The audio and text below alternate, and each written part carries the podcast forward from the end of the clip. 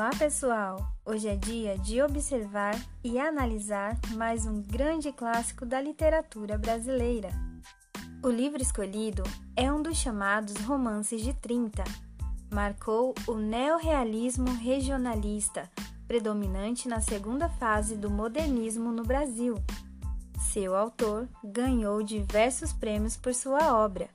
O mais importante foi o prêmio da Fundação William Faulkner, nos Estados Unidos. Bom, sem mais enrolação, eu estou falando do livro Vidas Secas, de Graciliano Ramos. Vidas Secas significa tanto para a literatura brasileira contemporânea que foi indicação de leitura da FUVEST por três anos consecutivos, 2017, 2018 e 2019.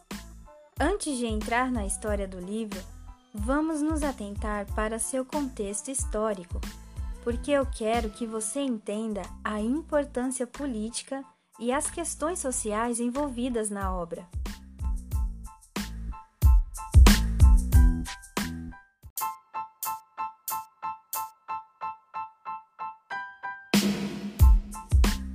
No governo de Getúlio Vargas, aconteceu uma caça aos comunistas, de forma que muitos intelectuais e artistas foram presos e exilados. Um desses foi o autor Graciliano Ramos, preso em 1937 por defender ideologias comunistas.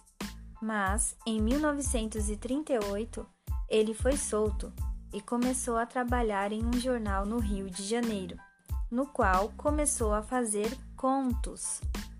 Um desses contos foi sobre uma cachorra chamada Baleia, que acompanhava uma família de retirantes nordestinos. O conto da cachorra baleia fez sucesso e a partir daí o editor encomendou mais contos. E assim, esses contos se transformaram no livro Vidas Secas. Agora vamos à história. Como o nome já diz, Vidas Secas é uma história sobre a seca no Nordeste. A narrativa conta a saga da família de Fabiano e a luta pela sobrevivência em meio à seca. A família de retirantes nordestinos é composta por Fabiano, o pai, Sinha Vitória, a mãe, o menino mais novo e o menino mais velho, que são os filhos, no livro, o autor não fala o nome dos filhos. A cachorra baleia e o papagaio.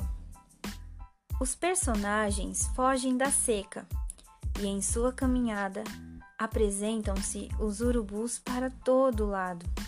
E aos poucos, o sofrimento vai nos envolvendo de uma maneira impressionante. Logo no início da narrativa, a família se desfaz de um dos seus animais de estimação. Pois é, minha gente, o pobre papagaio vira alimento.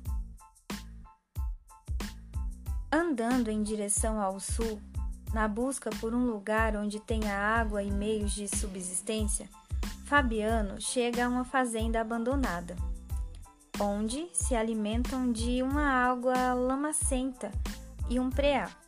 Preá esse abocanhado pela cachorra-baleia, que, surpreendentemente, esquece o instinto animal e traz o alimento para a família. O céu se abre e volta a chover. Eles decidem ficar na fazenda.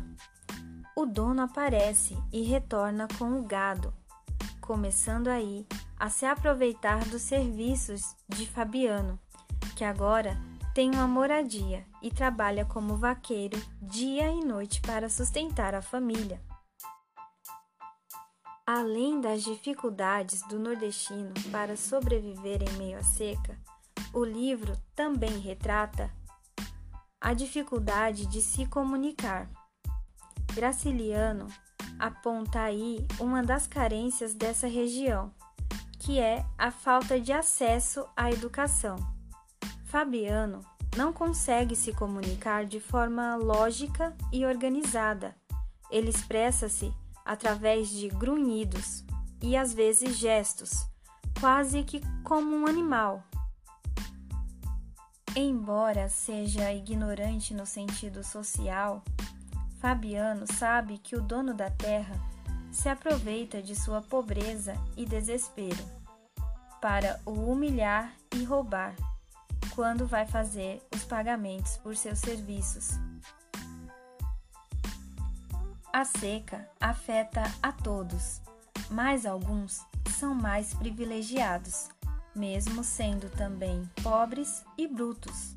É o caso de seu Tomás da Bolandeira, ex-vizinho da antiga fazenda onde a família já trabalhara há um tempo. Seu Tomás possuía uma cama de lastro, cama essa era o sonho de Sinhá Vitória. Também era referência para Fabiano, de homem letrado, pois sabia ler e escrever e se comunicava um pouco melhor que eles.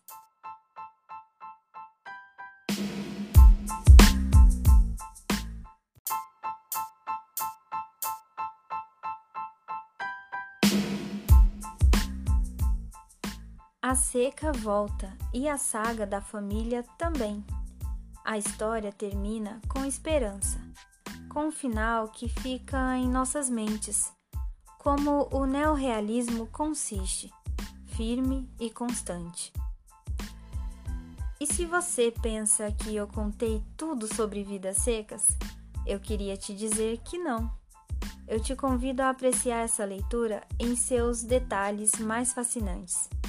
Entre no site do Observatório e aproveite a promoção no link da Amazon.